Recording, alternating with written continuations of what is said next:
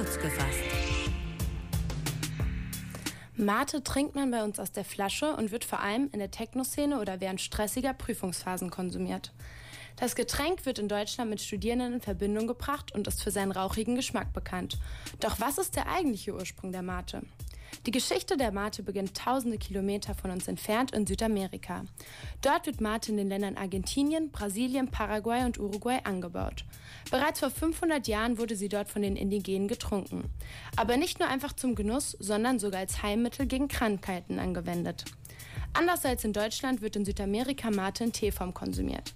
Dafür werden die Yerba, also die übersetzt Kräuter des Mate-Strauchs, in ein Kürbisgefäß, die sogenannte Calabaza, gefüllt und mit Hilfe eines Strohhalms, der Bombilla, verzehrt.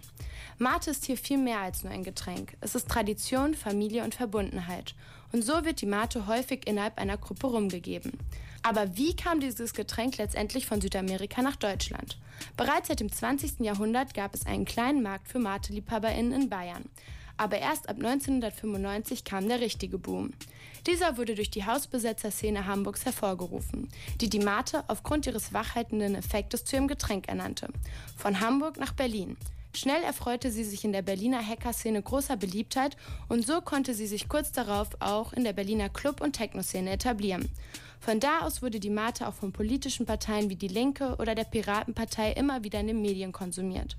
Und heute gibt es Mate in den verschiedensten Kombinationen und Farben und sie ist deutschlandweit bekannt www.kölncampus.com www